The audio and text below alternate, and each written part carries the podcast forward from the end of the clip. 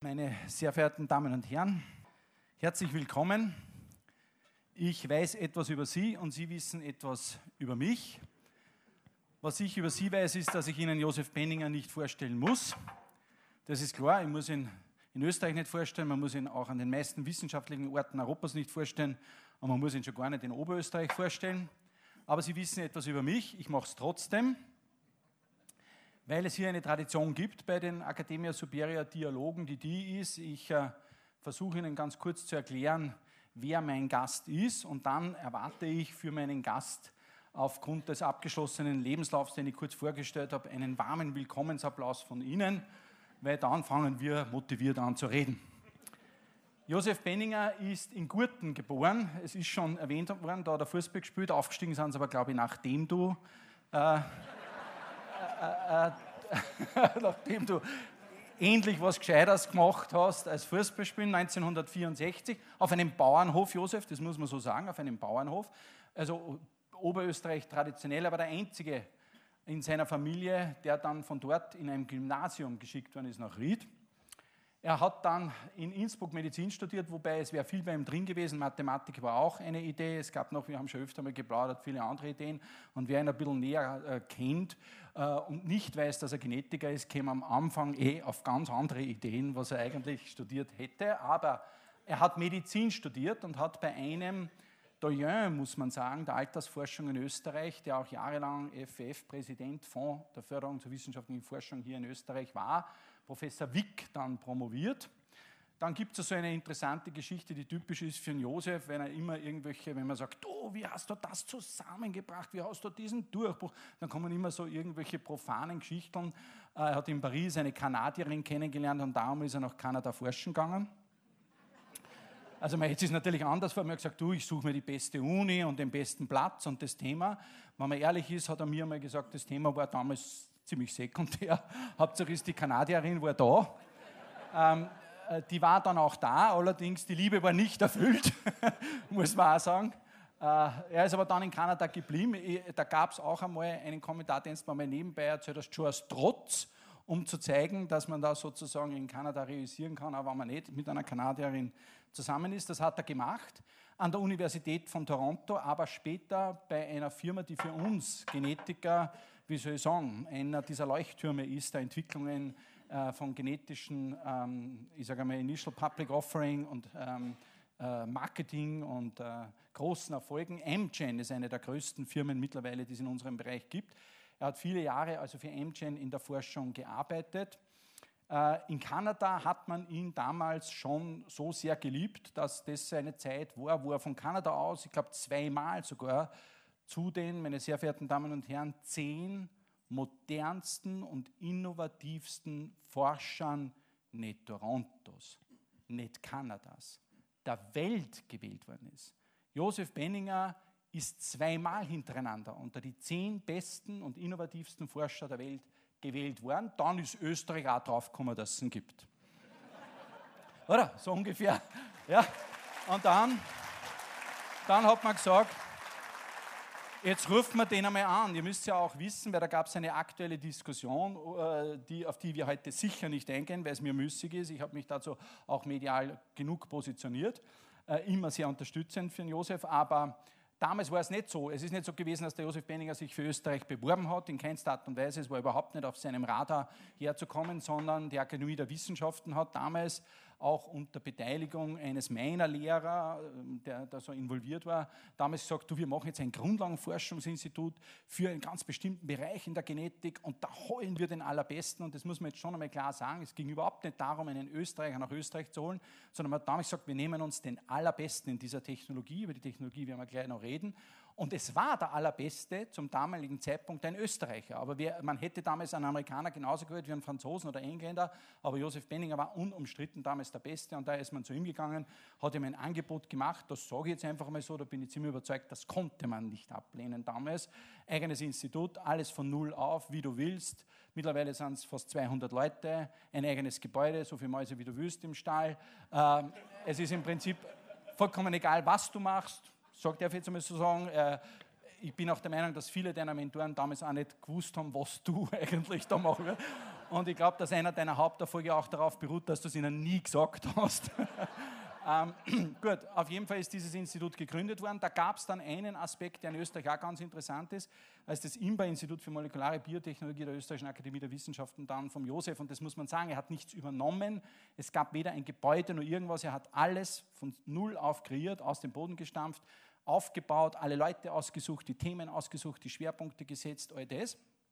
Und ähm, ich beschreibe jetzt sozusagen den täglichen Output. Ich habe dann noch einen Zettel mit, weil nicht einmal das weiß ich, obwohl wir uns jetzt schon viele Jahre freundschaftlich verbunden sind, alles auswendig, weil da geht es dann um seine Preise. Aber nur damit Sie ein Gefühl bekommen, von wem wir da reden. Wir haben in Österreich so viele, sind heute von der Universität auch da. Wir wissen, wir haben in den Life Science Bereichen so Impact-Faktoren, die uns ein Kriterium geben dafür, sozusagen, wie man sich habilitiert. Und ähm, da gibt es so Journale bei uns, die heißen Nature, Science und Cell. Und es ist in der Regel so, dass ein Universitätsprofessor eigentlich ganz gut davon leben kann, wenn er einmal in seinem Leben in einem so einem Journal publiziert hat. In Österreich äh, sagt man dann schon, der kriegt wahrscheinlich einen Nobelpreis. Also die österreichischen Medien. Der Josef Benninger publiziert aus dem IMBA, seitdem er in Österreich ist, seit dem 2003er Jahr. Und ich habe es mir gestern nochmal von meiner Sekretärin anschauen lassen, im Jahr noch so vier oder fünf Mal in einem Jahr in diesen Journalen, jedes Jahr immer wieder. Und ähm, da kann man jetzt sagen, das ist ganz gut. Da kann man auch sagen, naja, das ist ein bisschen besser als ganz gut.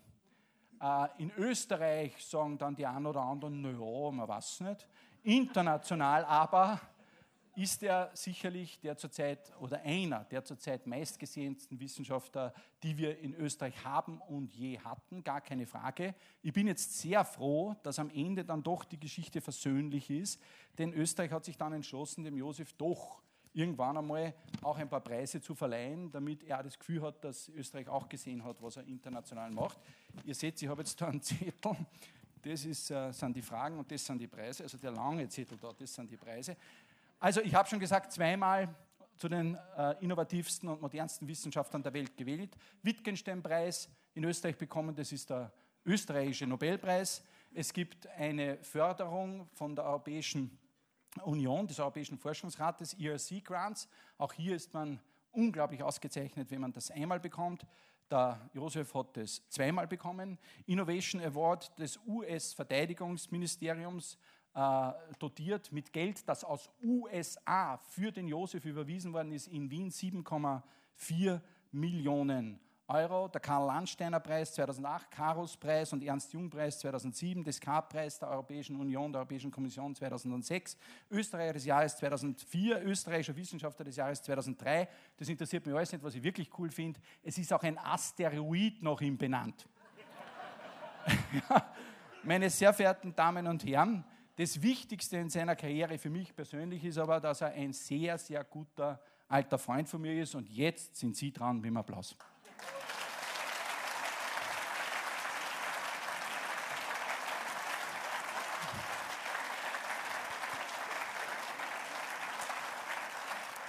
Du, weißt du, wenn ich jetzt nicht zum Reden anfange, hören die nicht zum Applaudieren auf.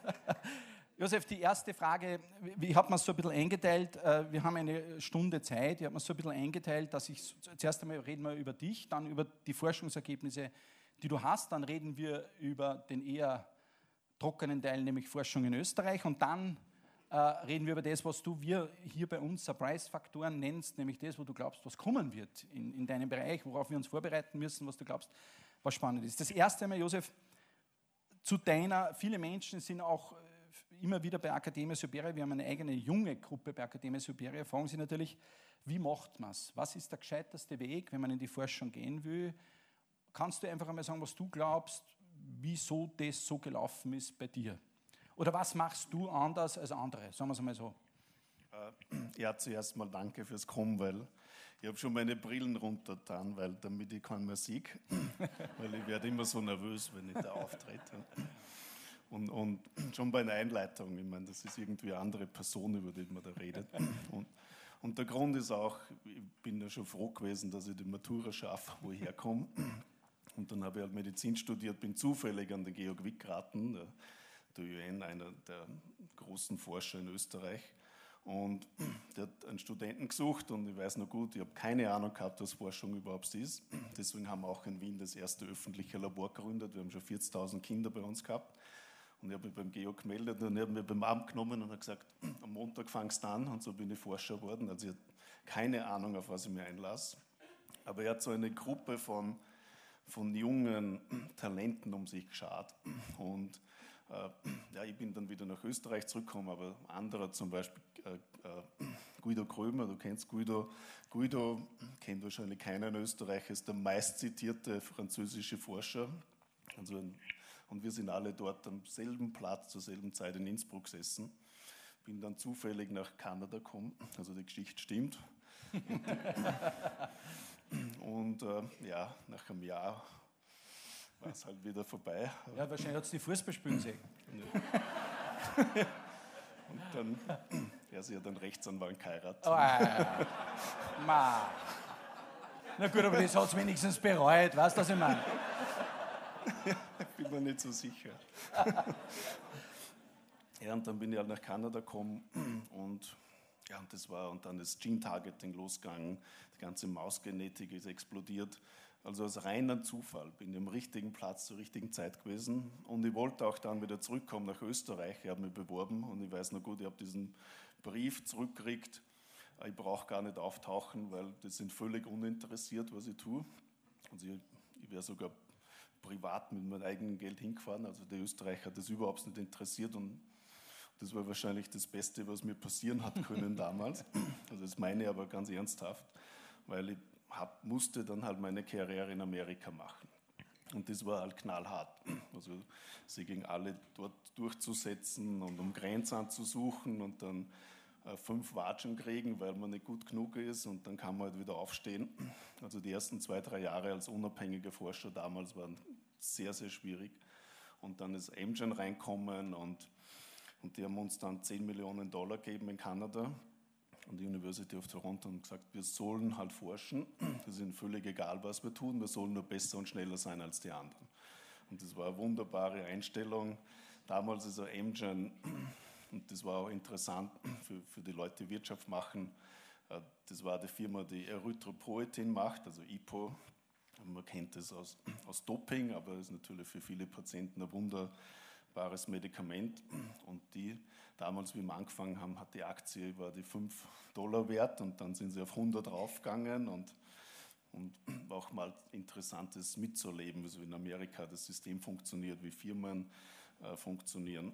Ja, und, und das war halt meine kleine Karriere und bei deiner Einleitung diese, diese zweimalige Wahl auf Englisch hört sich das interessanter an, weil auf Englisch heißt two times the hottest scientist.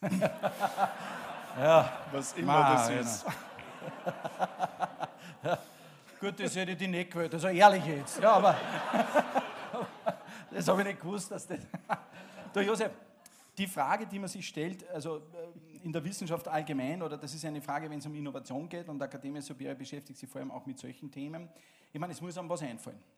Es muss einem von Anfang an was einfallen und es muss einem, wenn man so eine Arbeit wie du sie machst, nämlich mit dieser Konstanz und Konsequenz, weil das einmal mal was einfällt, okay, und das haben vielleicht zehn Jahre später einmal wieder so was einfällt, wo man sagt, wir nennen, ich habe immer zwei Begriffe, Change the Way of Thinking und Lehrbuch, also Lehrbuchwissen, das man schafft, das ab dann zitiert wird und wir werden auf ein paar Beispiele bei dir zu sprechen kommen.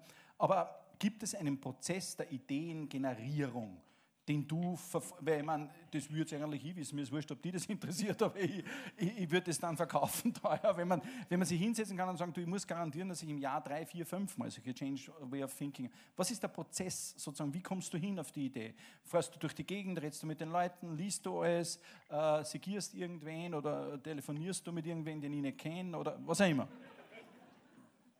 Ja, also bei mir ist es nicht so romantisch, wie dass ich in der Früh duschen gehe und dann habe ich die großartige Idee.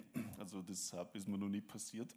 Also ich kriege meine Ideen, wenn ich mit Leuten rede, wenn ich Leuten zuhöre, wenn ich mein Hirn irgendwo abschalte und so peripher von, von anderen was lerne.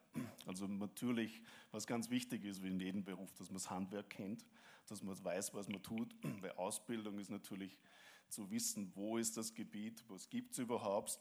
Und wenn ich das weiß, dann kann ja die Fragen stellen, was wissen wir nicht. Und in dem Sinne ist natürlich eine fundamentale Ausbildung, der in Innsbruck und ohne Innsbruck kriegt hat damals, ganz, ganz wichtig, weil das erlaubt uns, dass man diese Fragen stellen kann. Äh, ja, also ich höre den Leuten zu, ich rede mit Leuten und plötzlich kriege ich Ideen. Ja. Und, und es, ja, es hört sich wahrscheinlich völlig blöd an, aber aber ist dieses Kribbeln in meine Finger. Ich weiß ungefähr, wo man hin muss. Ich habe keine Ahnung, ob das die richtige Richtung ist. Und Forschung ist auch irgendwie, ich glaube, das Wichtigste für Forschung ist, dass man Courage hat, dass man in diesen dunklen Nebel reingeht, wo man nicht weiß, was rauskommt. Das ist natürlich schon erschreckend, dass man sich traut. Man weiß nicht, ob man in zwei Jahren nur einen, einen Job hat, ob man noch Geld verdient, ob man überhaupt nur einen Beruf hat. Und, und da muss man sich reintrauen aus Leidenschaft und, und mit Courage und dann in der Dunkelheit irgendwie diese Richtungen sehen. Also wie gesagt, das hört sich völlig verrückt an, aber, und, und, und, aber ich, ich fühle das irgendwie, da ist was. Ich habe mir natürlich für 95 Prozent ist das Gefühl falsch. Aber ja. manchmal passiert es. Und dann und das sagst dann anderen, sie sollen es verfolgen. genau. Aber dann, dann ist natürlich, und das werden wir eh noch reden, ganz wichtig, dass man die Technologien hat und die Förderung hat und das notwendige Geld hat, weil Ideen haben viel. Ja. Aber von der Idee dann was Wirkliches zu machen, ist ein langer Weg. Und viele der Projekte, die wir publizieren, die du genannt hast in diesen Papers, die sind 15 Jahre knallharte Arbeit von vielen Gruppen in der Welt. Ich war äh, vor kurzem in Hamburg bei einer Handelsblatt Innovationstagung, da habe ich für und dich gedacht, da kam immer wieder der Punkt, es ist auch gar nicht so entscheidend, was, zuerst muss, man mal wissen, wer. Das ist ein ganz interessanter Ansatz zu sagen, du, wo es hingeht, weiß ich noch nicht, aber ich weiß, da gibt es irgendwen, den hole ich mal, weil der kann etwas Besonderes. Bei uns sind es oft auch Technologien, manchmal aber auch Ideen. Jetzt ist das IMBA, das muss man auch erklären, auch eine Brutstätte von äh, Leuten, die zum Teil geholt worden sind, zum Teil auch in, schon im Umfeld waren. Ich nenne jetzt Jürgen Knoblich oder, oder Xavier Martinez oder was auch immer, die für dich oder mit dir oder unter deinem Umbrella sozusagen top auch, äh, und ich glaube, eine besondere Gabe, die du auch hast, ist zu sagen, wer wird denn da kommen, wer wird was bringen und den auch richtig zu fördern. Jetzt bin ich also noch bei einem Thema, das uns auch sehr interessiert. Du kommst langsam auch in die Generation, der man dann sagt, jetzt ist auch die Rolle des Weitergebens eine ganz, ganz wichtige. ja, aber wenn du, ich weiß nicht, ob du noch unter den Hottest 10 bist, um ehrlich zu sagen. Ja? also die Frage ist, wie treibt man zum Beispiel Gruppen, ja, wie ja, andere Gruppen, für die du ja mitverantwortlich bist, jetzt zu solchen Leistungen? Gibt es da, verstehst du, gibt es Zuckerbrot, gibt es Peitsche, gibt es etwas, wo du sagst, was man in der Wirtschaft umsetzen kann, Leute, äh, ich würde so tun oder einfach nur extrinsisch hohes Gehalt, wenn man denen nur genug zahlt dann oder was auch immer? Äh, schwere Frage? Schwere Frage, weil, also, aber ich glaube fest dran, aber es ist wahrscheinlich in jedem Geschäft so. Man, man, und, und da kommt Fußball wieder rein. Ich glaube, gut, ein guter Fußballtrainer ist jemand, der die richtigen Leute für die richtige Position findet. Da gibt es Leute, die super sind im Tor und tolle Stürmer, die Tore schießen, aber hinten nichts zusammenbringen und die muss man finden. Und natürlich haben wir Themen, die wir vorgeben, was wir tun in unseren Lebenswissenschaften und Medizin und, und dann suchen wir uns die Leute. Und wir machen Ausschreibungen, die international sind. Also bei mir bewerben sich jetzt 250 Leute für eine Stelle und die selektionieren wir halt dann runter auf fünf und dann, und dann kommen Soft Values rein. Äh, passt ja zu uns, äh, äh, weil, weil wir sind ein Platz und ich glaube fest daran, dass man gemeinsam das machen muss.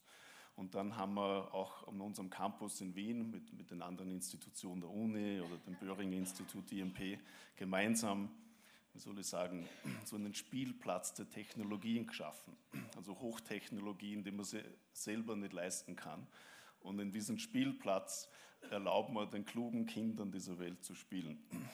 Und das ist auch irgendwie dann meine Kunst natürlich, Kinder und gute Wissenschaftler, und deswegen liebe ich meinen Beruf.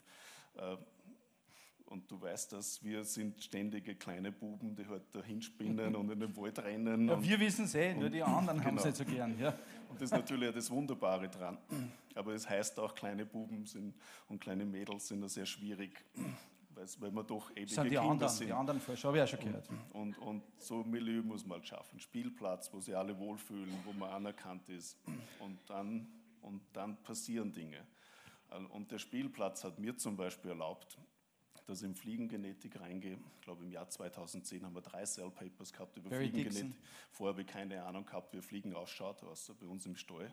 Aber, und es hat auch den Jürgen Knoblich erlaubt, dass der Fliegengenetiker ist, dass er dann plötzlich anfängt mit menschlichen Stammzellen was zu tun. Das Hirn, mit, so Organoid. Genau, er hat das erste menschliche Hirnorganoid gemacht, sensationelle Entdeckung.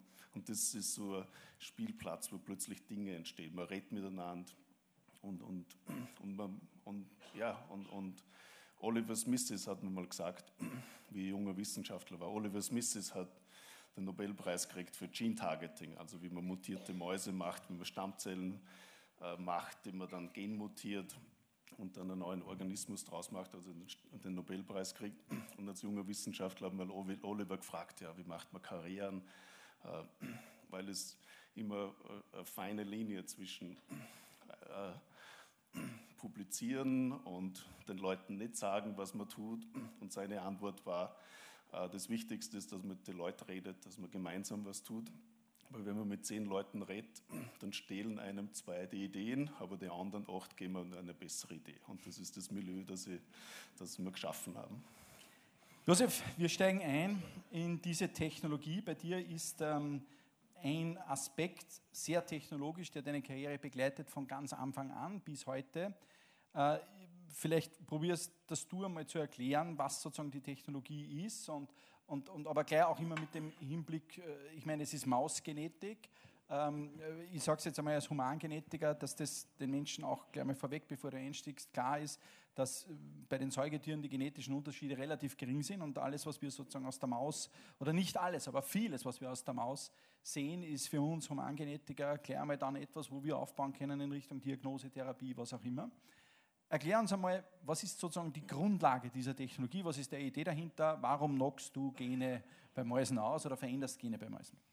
Also zuerst Evolution äh, hat ja spielt ja mit bestimmten Dingen, die funktionieren.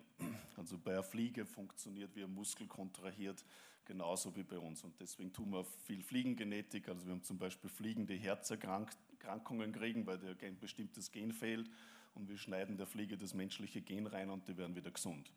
Also wir wissen, und 70 Prozent unserer Erkrankungsgene bei Menschen finden wir wieder bei Fliegen.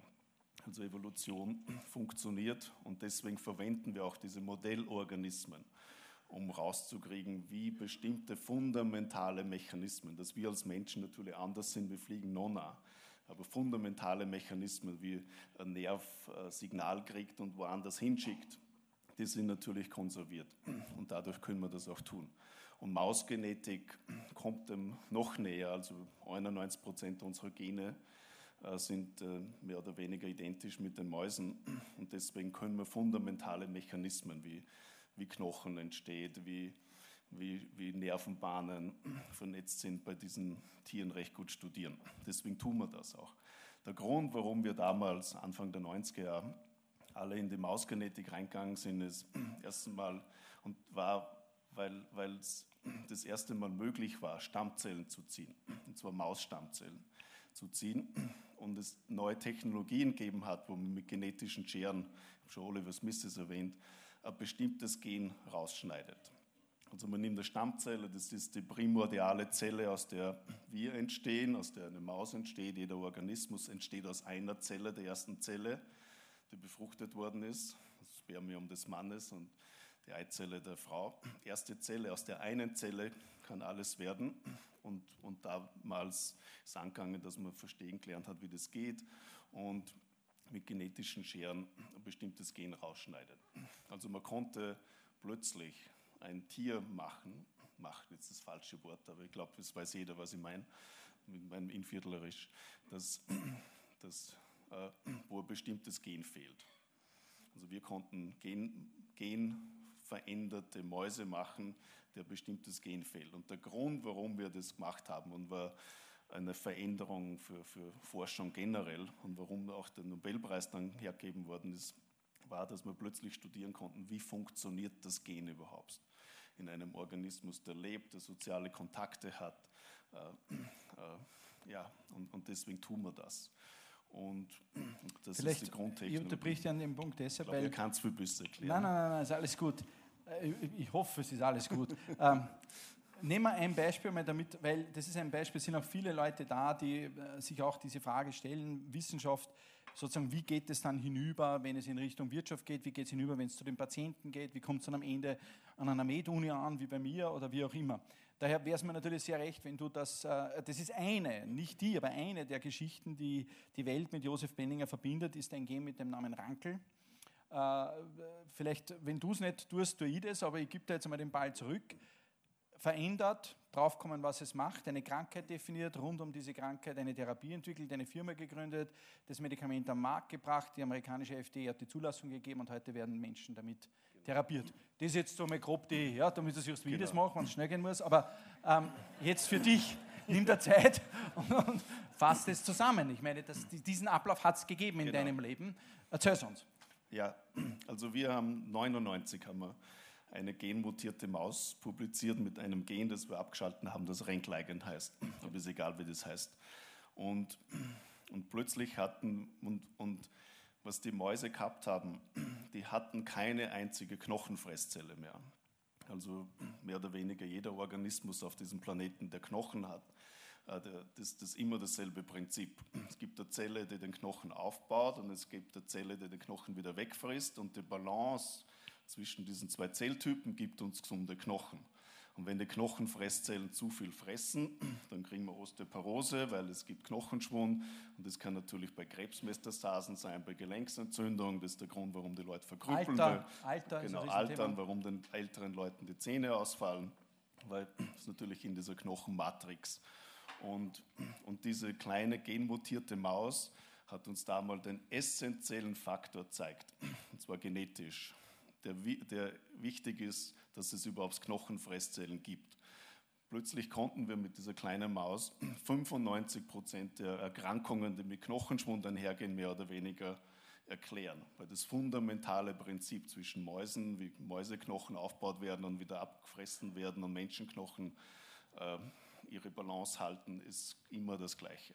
Und natürlich, wie wir das verstanden haben, konnte man, und das haben nicht wir gemacht, sondern diese amerikanische Firma Amgen, ein, ein, rationales, das erste Mal ein rationales Medikament entwickeln, basieren auf dem Wissen, wie es überhaupt funktioniert. Wie funktioniert es? Und das ist, warum wir diese Forschung machen. Und dann wurde ein Medikament entwickelt, das wurde dann zehn Jahre getestet. Also es ist ein langer Weg von der Entdeckung und der Idee und dem Wissen, was man eigentlich damit machen könnte. Und natürlich dann in klinischer Testung wurde getestet und ist jetzt zugelassen seit ein paar Jahren als rationale Therapie für Osteoporose. Zwei Injektionen pro Jahr sind genug, dass es 70 Prozent weniger Knochenbrüche gibt. Wurde zugelassen für äh, Knochenschwund bei Krebs. Äh, Krebsmetastasen zum Beispiel. Es gibt eine Million Leute pro Jahr, wahrscheinlich mehr, die Metastasen in die Knochen kriegen. Vor kurzem wurde es zugelassen in einem ganz bösen Tumor, der heißt der Giant Cell Tumor. Da wachsen die Tumoren daraus aus dem Knochen. Äh, mehr oder weniger die einzige Therapie war, die Arme oder die Beine abzuschneiden. Stellt sich heraus, der Tumor reagiert auf das Medikament. Fast alle Patienten reagieren darauf. Äh, und, und das Medikament ist jetzt zugelassen und hat wahrscheinlich schon Hunderttausenden äh, Leuten äh, zum Benefit gereicht. Und das war natürlich interessant für mich, das zu sehen von Anfang an, von unserer Forschung, wie man dann ein Medikament macht, wie es durch die klinische Entwicklung geht. Und fast jedes Mal, wenn ich einen Vortrag halt, kommt jemand dann nachher zu mir und sagt, ah, das habe ich jetzt genommen und das hat mir jetzt geholfen. Und das war, glaube ich, interessant. Ich, ich, ich darf es noch ein bisschen, ihr könnt es applaudieren, wenn ich das jetzt juckt. Also man, ich habe nichts dagegen. Ähm, ich darf nochmal, damit, damit wir es ganz klar gemacht haben, was der Josef macht, ist im Prinzip das, dass ein kleiner Mausembryo in seinem Labor genetisch so verändert wird, dass von den tausenden Genen, die eine Maus normalerweise hat, dieses eine Gen dann fehlt.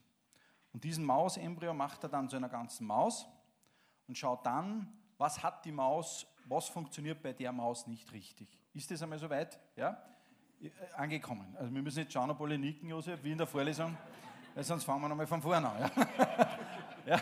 Also wenn das angekommen ist, ja, dann, dann wird es ganz genau angeschaut, dann wird es auch publiziert und dann wird sozusagen äh, sich auf die Suche gemacht nach den molekularen Hintergründen. Warum funktioniert das nicht? Wenn das Gen nicht da ist, was funktioniert alles falsch in dieser Maus etc.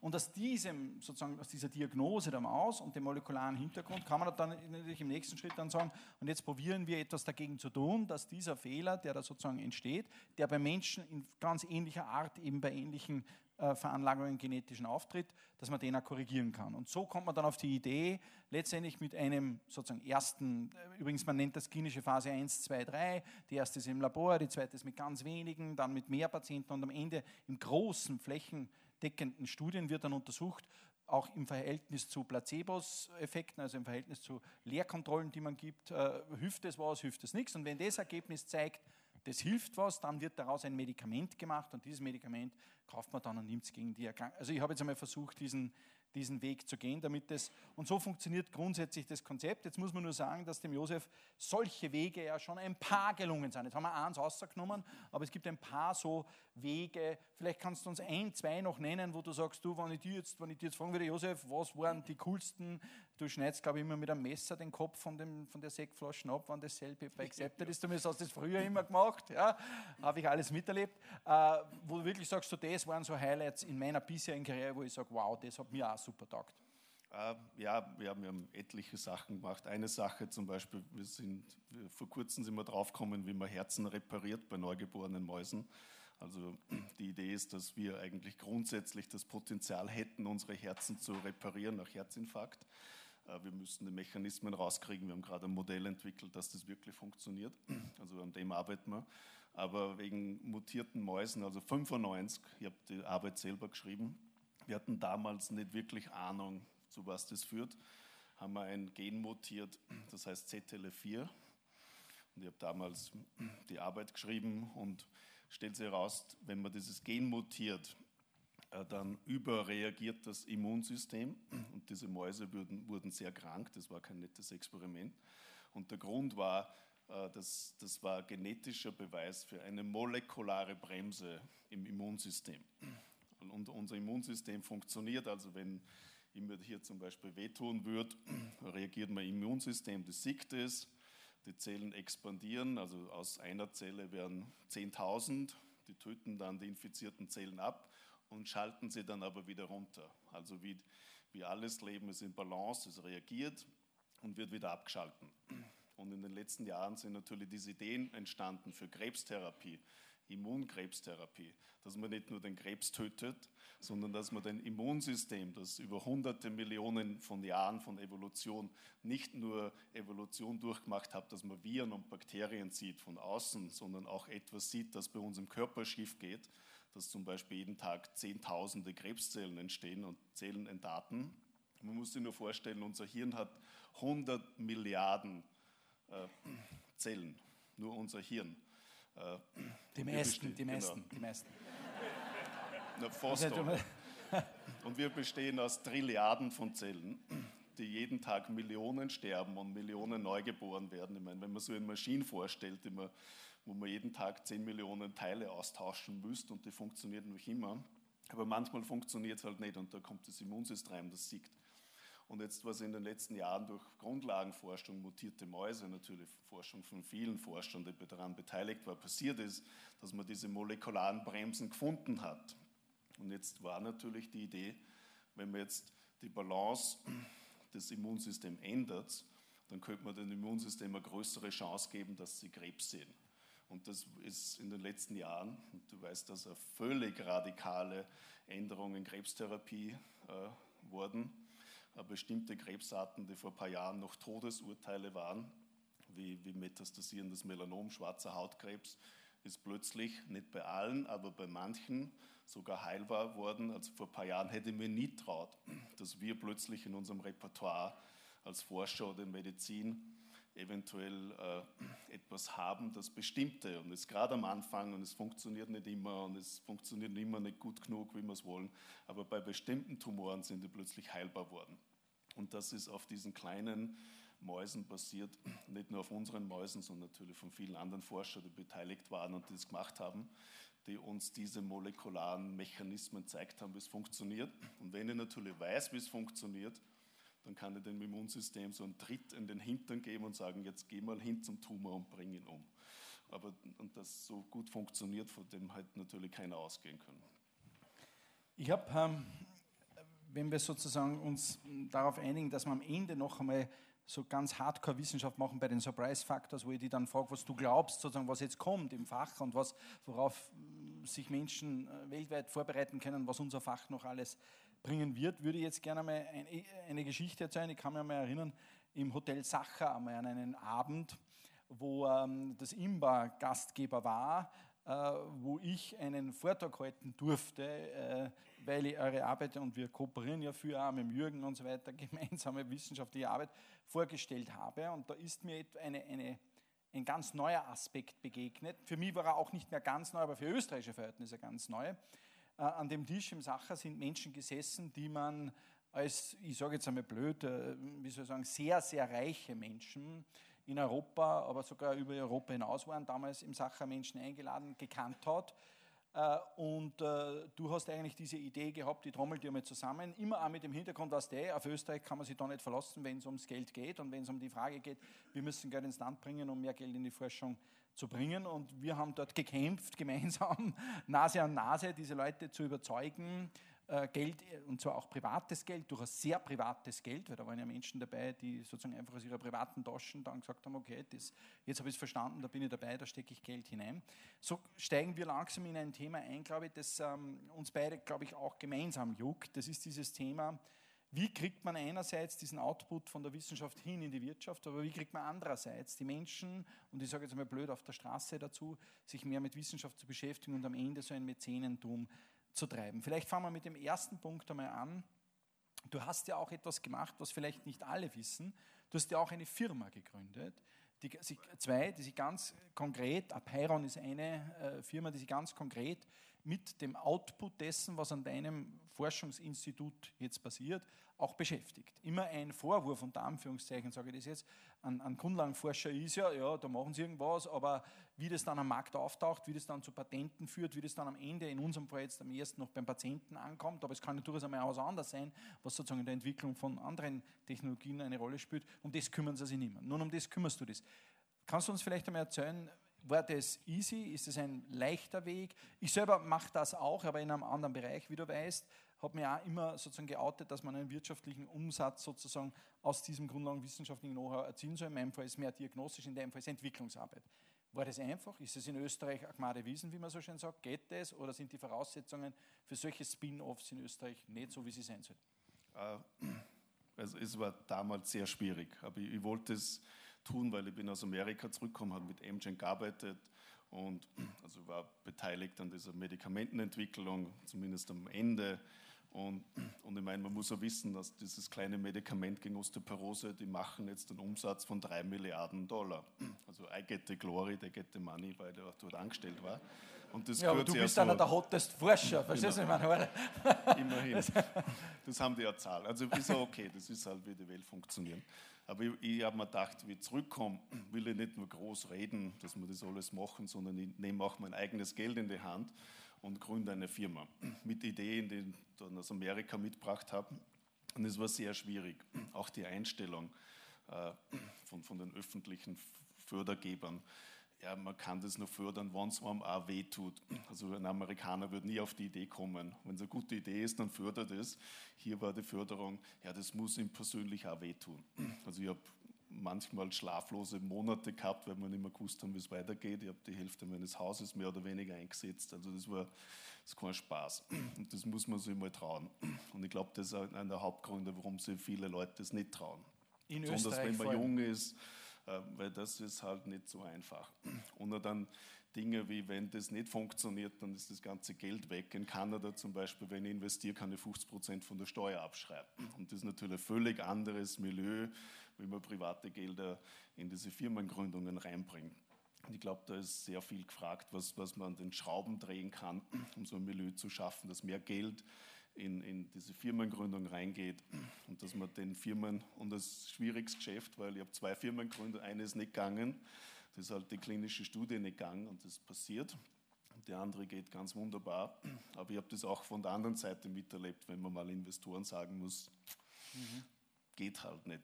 Tut mir leid, wir haben unser Bestes gemacht, aber die andere funktioniert. Also es war nicht nur so ein Gmade Wiesen und, und alles happy, also es war aber Josef, ein langer, ein, schwieriger Weg. Da hake ich ein. Hast du konkrete, wir sind, äh, Akademie Supera nimmt ja irgendwie ähm, für sich den Anspruch, Zurufer der Politik zu sein.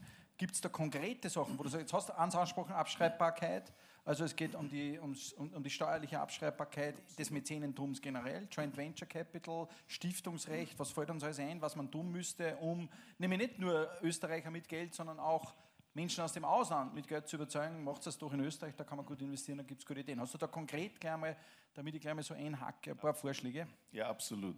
Also ich war letzte Woche in Kanada, ich bin im, im im, Board des jüdischen Krankenhauses, Mount Sinai Hospital, eines der besten Forschungskrankenhäuser der Welt, ich glaube Top 10 in der Welt. Und die haben mich eingeladen zu einem Fundraising-Dinner. Also ein Abendessen gemacht, die haben in einem Abend eine Million Dollar private Spenden reingeholt. Nur vom Abendessen. Und die kriegen so 12, 13 Muss gut Millionen. War gut.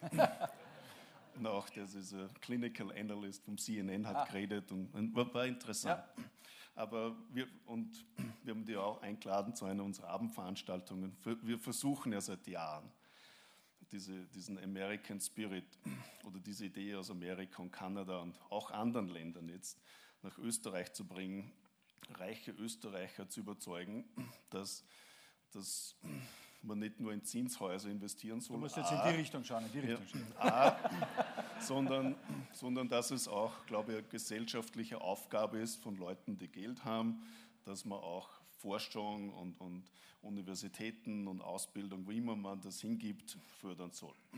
Also wir bemühen uns seit Jahren und wir haben immer zurückgekriegt, in einem ein paar Leute tun sie, also Hochachtung, aber wenn man immer zurückkriegt, wir zahlen schon so viel Steuern, das ist alles Aufgabe des Staats und wieso soll man nur einmal besteuert werden?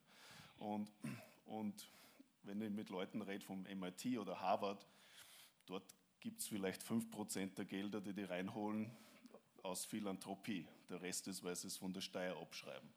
Ein Bekannter von mir, bekannter Chinese, der hat letztes Jahr die, die größte private Spende jemals an Harvard gegeben. 360 Millionen Dollar an Harvard geben. Kannst von der Steuer abschreiben. Und ich glaube, solange man das nicht hat, wird, wird das auch schwierig sein und werden wir ständig darüber reden, dass das passiert. Und da ist natürlich die Politik gefordert, weil die können das tun. Äh, und es gibt dann natürlich die Ideen, das kommen ja nicht von mir, sondern die werden ständig recycelt, dass man zum Beispiel ein Prozent des Stiftungsvermögen zirkulieren lässt äh, oder zwei Prozent, nur besser. Ich glaube, es gibt 80 Milliarden Euro, die in Stiftungen ja. geparkt sind, dass man von der Politik einfach sagt, ein, zwei Prozent sollen äh, wieder in Forschung und Entwicklung investiert werden, müssen investiert werden. Dafür kriegt es aber auch ein Steuerzucker irgendwo, weil von allein werden sie das sicher nicht tun. Und ich glaube, da, da könnte die Politik schon sehr viele Dinge tun. Und dann eben der, wenn man Spin-outs macht und Spin-offs macht, dass man auch erlaubt, dass man das von der Steuer abschreibt, wenn das nicht gut geht. Weil wie soll man sonst privates Geld in Innovation reinbringen? Da kaufe ich mal ein Zinshaus. Ich meine, ja. ja, macht da viel mehr Sinn, wie wenn ich dann in ein Hochrisiko, hochinnovatives Gebiet investiere und, und wo ich auch schaue, ob das nichts raus wird. Ich tue das zwar, weil wenn was wird, dann kann ich vielleicht ein Medikament für ein Kind machen, für Kinderkrebs, toll. Aber wenn es nicht geht, ist mein ganzes Geld weg. Und ich glaube, da könnte die Politik schon ein, ein Milieu schaffen. ich, ich frage vorsichtig nach, Josef, vorsichtig, weil hast du das Gefühl, dass die auf dem Radar der österreichischen Politik, Forschung, na, mach du das fertig. was soll ich fragen? Also hast du das Gefühl, da da tut sich was in Österreich, allgemein. Ich meine, du musst vorsichtig sein, der Bruder vom Wissenschaftsminister ja, ist im Raum. Ich glaube, ja, aber ich meine. Ich glaube, in Österreich sind die Politiker genauso klug oder unklug wie in Amerika oder Kanada oder in Deutschland. Ich glaube, das ist nicht das Problem. In der Schweiz zum Beispiel, das Glück der Schweiz, meiner Meinung nach, ist, die haben große Firmen wie Novartis, wie Roche, okay. wie Nestle. Da tut sich die Politik leichter. Die das, das stärkste Interesse haben, dass es tolle Unis gibt, Klar. weil aus den tollen Unis kriegen sie ihre Leute, kriegen sie Innovation, kriegen sie ihre Patente und die sind natürlich dahinter, dass das geht. Äh, hier, zumindest auf unserem Gebiet, gibt es Böhringer Ja. und dann halt keine Headquarters, sondern Leute, die halt Marketing machen. Und das, das ist ein völlig anderes Milieu. Und, und ich glaube, wir auch als Wissenschaftler sollen uns nicht hinstellen und den Politikern sagen, ja, jetzt, ihr versteht das ja nicht. Äh, Auch wenn wir das glauben, aber wir sagen es ihnen nicht. Nein, weil, weil es nicht unsere Aufgabe, denen einzureden, welche, was die Philosophie ihres Lebens ist. Das ist nicht die Aufgabe der Wissenschaft, sondern die Aufgabe der Wissenschaft ist, vis-à-vis der Politik ihnen zu sagen, wir haben eine Lösung für euer Problem. Österreich wird älter, äh, weil die Österreicher älter werden, werden wir ein Riesenproblem haben, wer soll die Pensionen zahlen. Äh, Wir müssen natürlich schauen, dass die Österreicher, die älter werden, länger gesund bleiben, damit sie bis 70 oder 75 auch noch arbeiten können. Und, und ja, mein Vater ist 88, der arbeitet auch noch. Und, und, und wir bieten Lösungen an. Und ich glaube, das kann die Politik verstehen. Also wir wollen ja die nicht umpolen, an was man glaubt. Und ich glaube, da kommt auch oft mal dies, dieser Disconnect her. Dass, man, Ja, dass ja. manche Wissenschaft reingehen und sagt, sehr jetzt blöd und versteht es nicht, wie wichtig wir sind. Sondern ich glaube, das ist nicht das, die, der Issue. Der Issue ist, dass wir als Wissenschaftler Lösungen anbieten für alle und natürlich zum Wohle des Landes. Und dann macht Sinn. Und ich hoffe, dass das dann nicht, dass es nicht nur Regierungserklärungen gibt, wie wichtig das ist, sondern dass auch aus Regierungserklärungen dann, dann was passiert. Und passieren heißt, dass man Milieus schafft, äh, dass das passieren kann. Milieus schaffen heißt, dass man, dass man mehr Geld ins System reinsteckt. Ganz einfach ist das. Es ist, es ist ein Problem, das ich auch immer anspreche, ist natürlich, dass äh, es gab, das ist jetzt gar nicht so lange her, meine Umfrage in Österreich, ob sie glaubt, dass, an die österreichischen Bürgerinnen und Bürger, ob sie glauben, dass die Forschung, die man macht in Österreich, die ihnen, di- ob die ihnen direkt zunutze ist, ob ihnen das was bringt. Und das Ergebnis war schon bitter enttäuschend, dass äh, die weit überwiegende Mehrheit darauf geantwortet hat, das glaube ich nicht, das machen die Forscher für sich selber und äh, mir wird das in Wirklichkeit nichts bringen. Nun sitzen am Podium, Josef, da sind wir uns einig, zwei durchaus eitle Forscher, die auch aus, ähm, wie soll ich sagen, gewisser, äh, wie soll, äh, na warte, ich fange nochmal an. Also auf jeden Fall, Eitel hat schon passt. Eitel hat schon passt. Die, die sozusagen ähm, auch mit den Medien interagieren und das gerne erzählen, was sie machen, weil sie Lob durchaus ertragen können, sagen wir es einmal so. Ähm, ganz mit Kreisky gesprochen, fangen Sie mal an, Sie haben keine Ahnung, wie viel Lob ich ertragen kann. Ähm, nun ist es aber so, dass das Problem vielleicht auch eine Bringschuld der Wissenschaft bis zu einem gewissen Grad ist, dass wir hier, und ich sage das immer, ich bin im Unirat der Universität äh, der JKU in Linz, und was mir dort aufgefallen ist, ist in, den, in der Zeit, die ich jetzt tätig bin, das sind hervorragende Forscher, hervorragende Leute. Aber der Bekanntheitsgrad zum Teil ist asymptotisch gegen Null. Das weiß nicht einmal mehr, wer am nächsten Gang, geschweige denn in Linz, geschweige denn in Österreich. Geschweige und äh, ich will jetzt auch nicht hingehen zu den Kolleginnen und Kollegen und sagen, Leute, ihr, ihr, müsst in ORF anrufen und denen ein Interview geben, damit die Leute, aber es gibt schon so etwas, ich glaube, das haben wir zu uns einig, dass es so eine Bringschuld gibt. Du hast nämlich etwas angesprochen, einerseits, dass die Forscher auch selber mit den Medien, den Politikern, der Gesellschaft interagieren, sich auch zu Themen äußern. Aber was ganz wichtig ist, hast du einmal so nebenbei gesagt, es geht auch um einen Nachwuchs. Und du hast die Open Labs, die ihr initiiert habt, erwähnt. Es geht ja nicht nur darum, dass wir sagen, wir wollen die Awareness, weil wir das Geld haben wollen, wir wollen die Awareness, weil wir den Status und dann auch die Akzeptanz haben wollen, sondern wir brauchen eine nächste und eine übernächste Generation, die sich ganz aktiv einbringt und forschen will. Und der Status des Forschers, des Berufes des Forschers muss deshalb gehoben werden, damit die jungen Leute ihn attraktiv finden. Erste Frage, bist du also der Meinung, dass es eine gewisse Bringschuld in der Wissenschaft gibt, sich auch mit der, sich zu vernetzen und zu kommunizieren an die Öffentlichkeit? Und zweite Frage, erzähl uns von, diesem Open, von dieser Open Lab-Idee, mit der du ja auch gekommen bist. Ich weiß nicht, ob das alle wissen und was das genau ist für die jungen Menschen, das man ja auch übrigens nutzen kann. Also zum, zum Zweiten, kurz bevor ich nach, nach Österreich gekommen bin, war in Vancouver in einem Forschungsinstitut und da sind sechsjährige Kinder dort gesessen und denen haben sie erklärt, wie man bestimmte genetische Erkrankungen anschaut. Ich mir gedacht, das ist aber cool. Äh, Und der Grund ist auch, wie im Gymnasium war, bei mir, ich glaube, wir haben eine Stunde lang über DNA was gelernt. Das hat eh keinen wirklich interessiert. Und wie ich zurückgekommen bin, ich weiß, da war es äh, Kampagnen geben, also Gentechnik, Gen, genfreies Österreich, Ja, also genfreies Oberösterreich. was ich sehr- sehr witzig 388.000 gefunden habe. Menschen haben das Bildungsvolksbegehren unterschrieben, das Anti-Gentechnik-Volksbegehren 1,2 Millionen. Ja, Und, Wir waren einmal Opfer. Und ich weiß nicht, ob ich das erzählen ja. Und ich weiß nicht, ob ich es erzählen soll, aber einmal war Ja, erzähl's. in, da habe ich einen, einen Vortrag in Raab gehalten, Fundraising-Vortrag in Raab. Und für die Schmetterlingskinder. Und, und am Ende kommt das österreichische Fernsehen zu mir und fragt mich, aber nicht wegen meinem Vortrag oder über Schmetterlingskinder, sondern was ich davon halte, weil gerade in Oberösterreich wurde gentechnisch freies Oberösterreich beschlossen, was meine Ja. Meinung dazu ist. Und meine Meinung war ein bisschen pointierter angefressen, dass wir die eigentlich über meinen Vortrag fragen sollen, aber nicht über was anderes, über was ich gar nicht geredet habe, dass das Oberösterreich auch im 21. Jahrhundert mal ankommen soll. Entschuldigung, wenn ich das nur mal sage. Und das war alles. Nächsten Tag, ich habe Todesdrohungen gekriegt. Das war dann eine Homepage, ein ORF, Todesdrohungen. Und das war völlig verrückt, was da passiert ist, weil ich diesen, diese völlig harmlose Aussage Ja. gemacht habe, dass es ein 21. Jahrhundert gibt. Und Von Gentechnik-Gegnern. genau. Ja. Also, also ich habe das live miterlebt, wie das ist. Und deswegen wollten wir auch äh, so einen Gegenpol schaffen. So ein öffentliches Labor, wo jeder kommen kann. Sie sind alle herzlich eingeladen. Äh, großteils kommen natürlich Klassen von siebenjährigen Kindern bis 18-jährigen äh, Maturanten.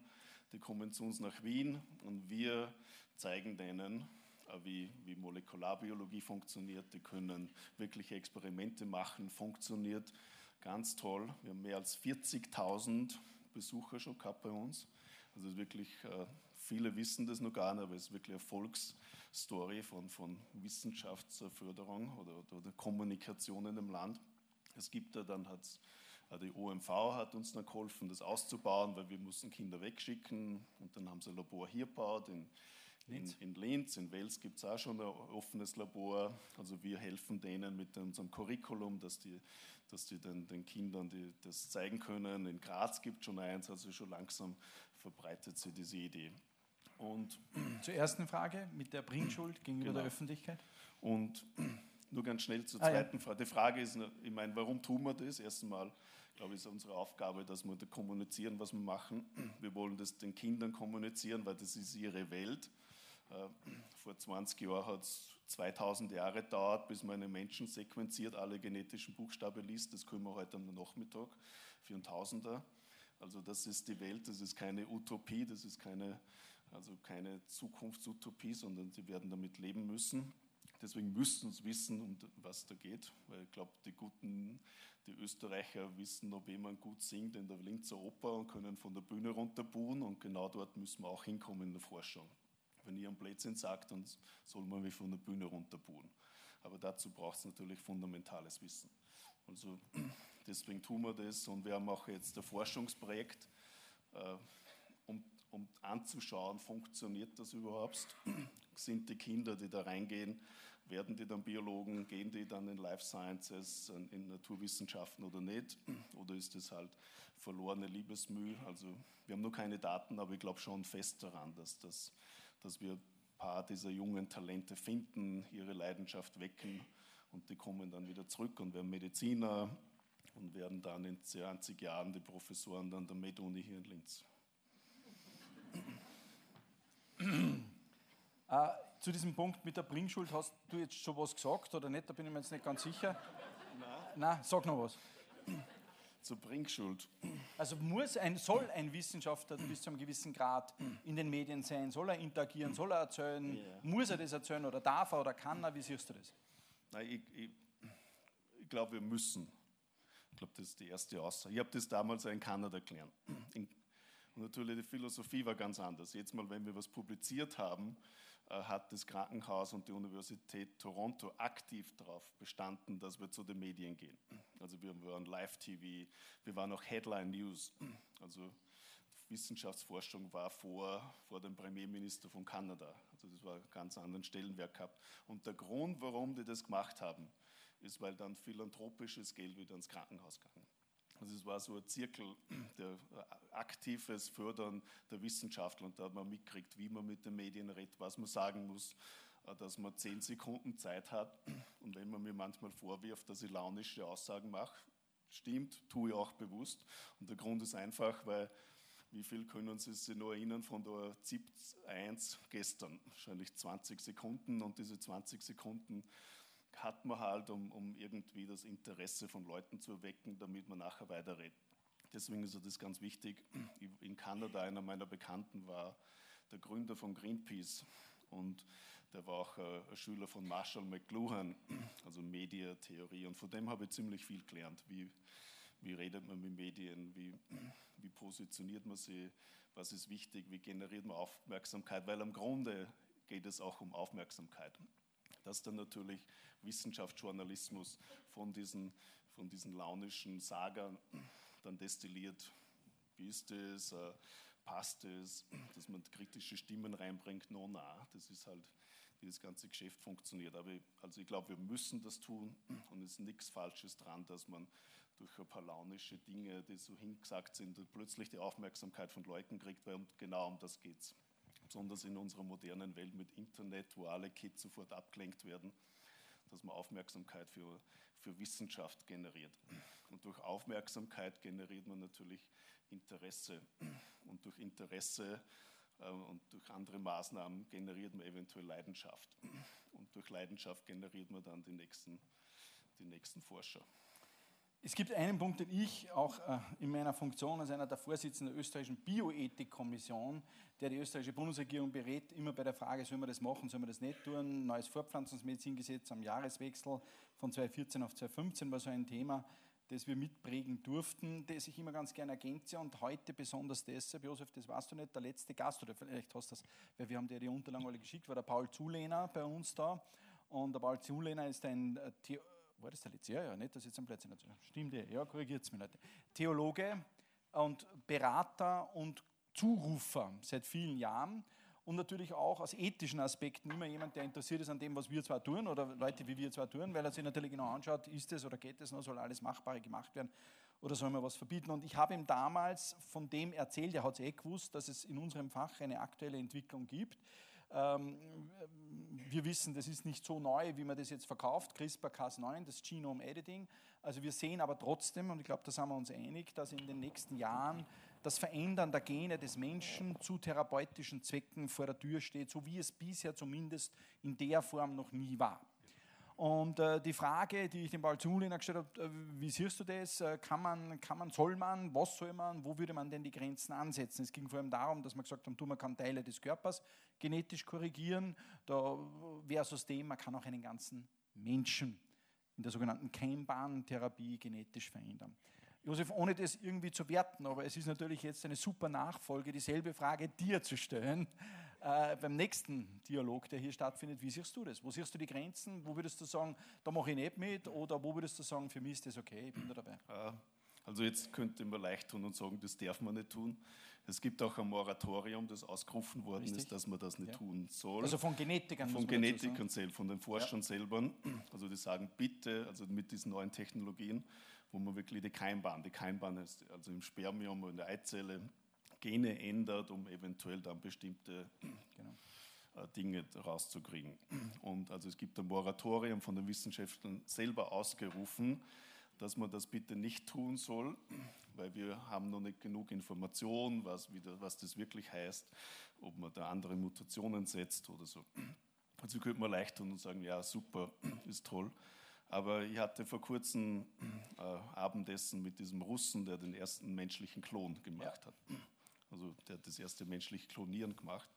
Und der hat auch jetzt äh, Ethical Approval gekriegt in England, Kinder mit drei Eltern zu machen. Also das ist eher dein Gebiet. Eizelle, Samenzelle und dann stellt sich natürlich die Frage, darf man das?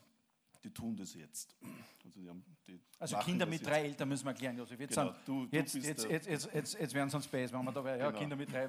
Also Eizelle, Samenzelle, das ist einmal, sind einmal die zwei Eltern und dann sozusagen gibt es in der Eizelle noch Organe drinnen, die auch noch Gene tragen, sogenannte Mitochondrien.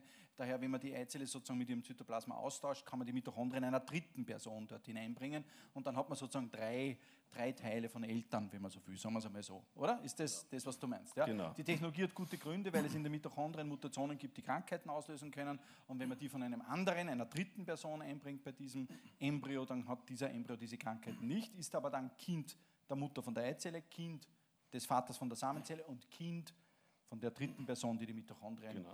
äh, dazu gesteuert hat. Das hat er gemacht. Ich meine, Und da muss man wissen, dass es 700 Erkrankungen gibt, die darauf basieren, dass diese Mitochondrien, die Kraftwerke der Zellen nicht funktionieren. Ja. gegen die man nichts machen kann. Also Ja. das ist eventuelle Technologie, um 700 und wir nennen das Eingriff in, dieser die Keimbahn, weil es den äh, ganzen Menschen betrifft und weil es sozusagen auf die nächste Genau. Generation vererbt werden wird. Und sie haben mich mit ihm unterhalten und ich meine, das geht ja wirklich in dein Gebiet rein. Also zur Zeit, wenn jemand einen genetischen, ich meine, du weißt das viel, viel besser, kannst du viel bes- besser erklären, aber wenn jemand einen genetischen Defekt hat, der weiter vererbt werden kann, macht sie ja diese Pränataldiagnostik, mittlerweile Präimplantationsdiagnostik, die ja auch in Österreich jetzt erlaubt erlaubt ist. Und im Grunde macht man diese, also man sieht, das ist Mutation, das ist gesund, deswegen es. nehmen wir das Gesunde, aber nicht die Mutation. Stellt sich natürlich die Frage, äh, man selektioniert, man muss das so sagen. So ist es. Und die Frage ist, vielleicht mit diesen neuen Technologien Müsste man's nicht. bräuchte man nicht selektionieren. Brüste nicht die Entscheidung treffen, das ist ein Embryo, den wir jetzt wieder in eine Frau reinpflanzen, der nicht, sondern man ändert dort den genetischen Defekt. Also in dem Sinne, glaube sollte man zumindest, wenn man die ganzen technischen Dinge und, und Sachen, die man nicht abwägen kann, halbwegs unter Kontrolle kriegt, zumindest andenken, dass das vielleicht eine Zukunft wäre, bestimmte Erkrankungen zu Ich lasse das so therapieren. stehen. Ich meine, du bist da eher, aber das ist. Und in dem Sinne tue ich mir. Gefragt habe ich dich, nicht mich. Genau. Ich könnte jetzt auch noch was dazu sagen. Aber Aber in dem Sinne Ja. mache ich mir es nicht leicht, in dem Sinne, wir haben ein Moratorium, wir sind die Gut. guten Forscher. Ja, kann ich gut wir anfangen, sind ja. eh alle super, weil wir haben eh unsere, also unsere Standards, über die gehen wir nicht drüber. Aber ich glaube, es gibt auch eine andere Seite der Medaille, die man auch sehen sollte. Lieber Josef, ich schaue auf die Uhr. Am Ende eines Dialogs äh, wie hier geht es immer darum, einmal Academia Superia hat sich äh, als Zurufer etabliert. Mittlerweile hört auch die österreichische Bundesregierung auf Zurufe. Wir sind ganz stolz, wir haben das gepostet. Ich hoffe, das weiß jeder, dass er also jetzt ganz aktuelle, in der Bildungsreform ganz aktuelle Dinge, die von uns kommen, jetzt umgesetzt werden. Es war eine Idee, die sich aus dem Sukkus der Academia Superia gibt, diesen Bildungskompass, diese Eltern-Kind-Pass für Bildung zu kreieren. Und die Bundesregierung hat das in die neue Reform aufgenommen. Da sind wir stolz. Wir sind auch, werden auch mitarbeiten, das umzusetzen. Wir haben immer die Hoffnung, dass wenn wir Gäste hier haben, dass du uns ein bisschen so, was glaubst denn du, was kommt denn? Also im weitesten Sinn, wir kennen so Molekularbiologie, Stammzell, Gentherapie. Auf was Surprise-Faktor nennen wir das? Müssen wir uns denn einstellen? Was sind denn so Dinge, wo du sagst, vielleicht bei der Erkrankung oder in dem Fall oder ich weiß nicht, was auch immer es ist. Was fällt dir ein, wenn ich zu dir sage, Surprise-Faktor für die nächsten zwei, drei Jahre oder zehn Jahre? Was wird denn da kommen, glaubst du? Ja, wenn ich es wüsste, würde ich das niemandem sagen. das würde ich selber tun. Ja. Nein, ich glaube, man kann schon größere Richtungen sehen. Und auch, auch mit Immunkrebstherapie hat zwar 20, 30 Jahre gedauert, aber das sind das, die Grundlagensachen wurden vor, gemacht. Ich glaube, was sehr interessant ist, dass man, dass man äh, menschliche Stammzellen, also, also Zellen, normale Zellen aus meiner Haut zum Beispiel, aus meinem Blut, programmieren kann zu Stammzellen und aus diesen Stammzellen mit Tissue Engineering menschliche Gewebe zieht. Also sie sind nicht primitiv, aber kleine menschlichen Lebern zieht, kleine menschliche Herzmuskel zieht, äh, Nieren, kleine Gehirne, wie der Jürgen Knoblich, also Mini-Organoide.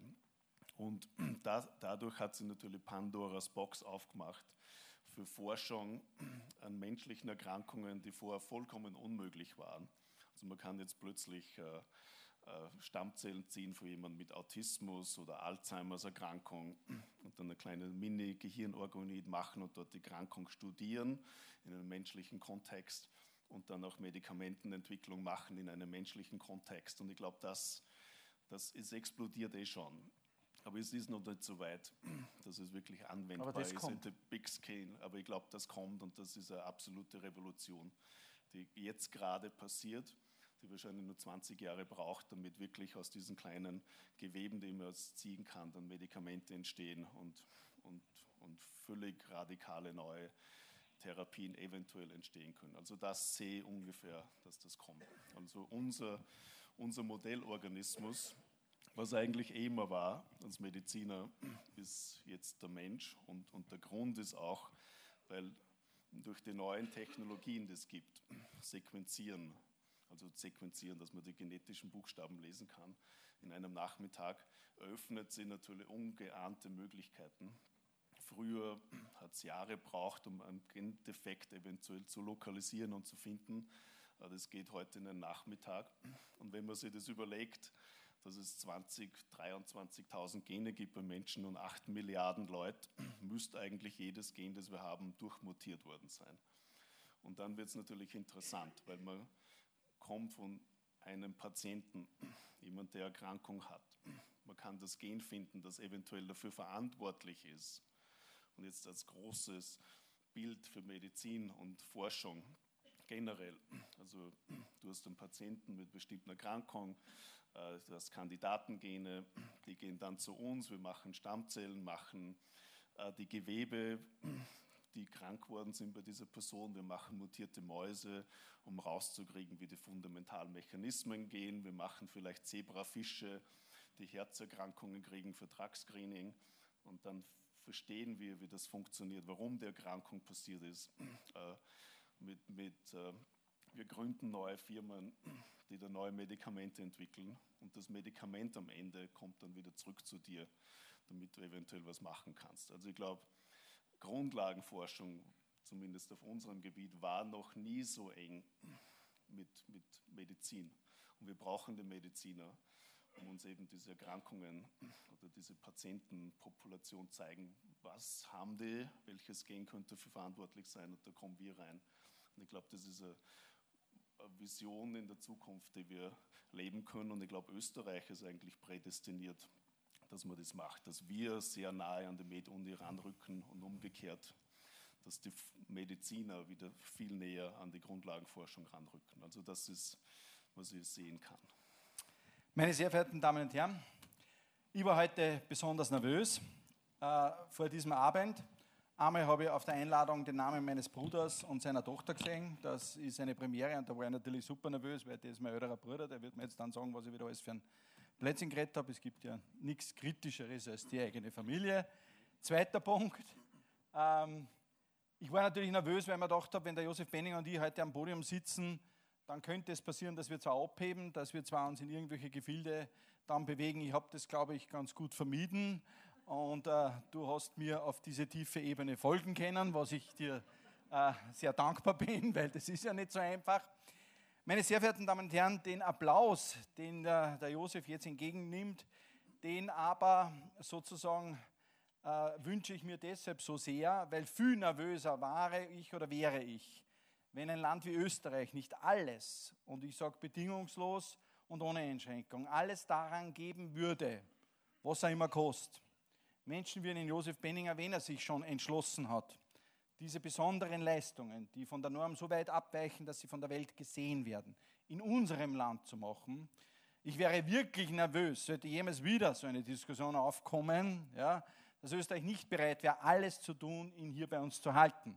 Und die Intensität Ihres Applauses wird mir zeigen, dass ich wieder beruhigt in die Zukunft schauen kann. Ich danke für den Abend.